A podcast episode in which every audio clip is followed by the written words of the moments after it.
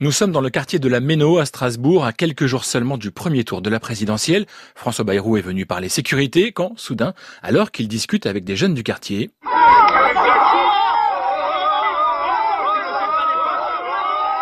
Tu ne me fais pas les poches. Dans le brouhaha, on entend mal le candidat centriste, mais il vient bel et bien de coller une taloche à un jeune qui l'accuse de lui faire les poches.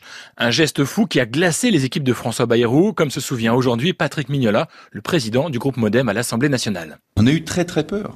Parce qu'il n'y a rien de pire normalement pour un homme politique que de se montrer violent. Mais on s'est dit, il va s'effondrer et ça va être la fin de sa carrière politique. Et la carrière de François Bayrou ne s'est pas arrêtée nette cet après-midi-là, c'est même tout le contraire. Et en fait, l'effet a été complètement inverse dans l'opinion publique.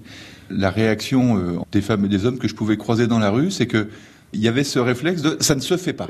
Et au fond, je crois que les Françaises et les Français reconnaissaient à Bayrou, et puis ça s'est pas démenti depuis, que finalement c'était quelqu'un qui avait des principes, il y a des choses qui se font et des choses qui se font pas, ça ça se fait pas, tu me fais les poches, tu prends une claque. C'est donc un François 2.0 qui ressort de cette séquence gifle, ce que nous confirme Frédéric Dabi, le directeur général de l'IFOP. Il y avait le sentiment qu'il y avait un, déclin d'autorité de l'État, qu'il y avait euh, des repères qui se perdaient, et c'est vrai que de ce point de vue-là, la gifle avait montré une certaine forme d'autorité, lui qu'on caricaturait de manière un peu molle après cet événement, son socle électoral a progressé. Il était à 4-5, il est passé à 7-8, à 9. Mais tout ça, c'était il y a presque 20 ans. Est-ce qu'un candidat à la présidence de la République pourrait gifler un enfant de 11 ans aujourd'hui? Pas sûr, à en croire Frédéric Dabi.